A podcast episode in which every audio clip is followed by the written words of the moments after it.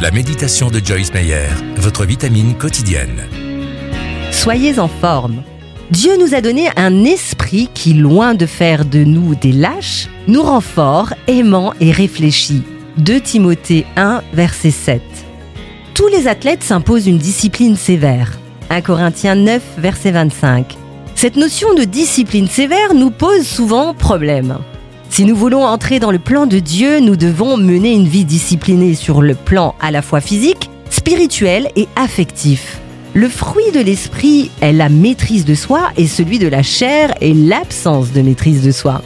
Paul a dit ⁇ Je traite durement mon corps. Je le maîtrise sévèrement de peur qu'après avoir proclamé la bonne nouvelle aux autres, je ne me trouve moi-même disqualifié.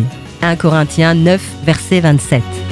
Si vous souhaitez avoir plus d'encouragement de Joyce Meyer, abonnez-vous gratuitement à la newsletter sur joycemeyer.fr.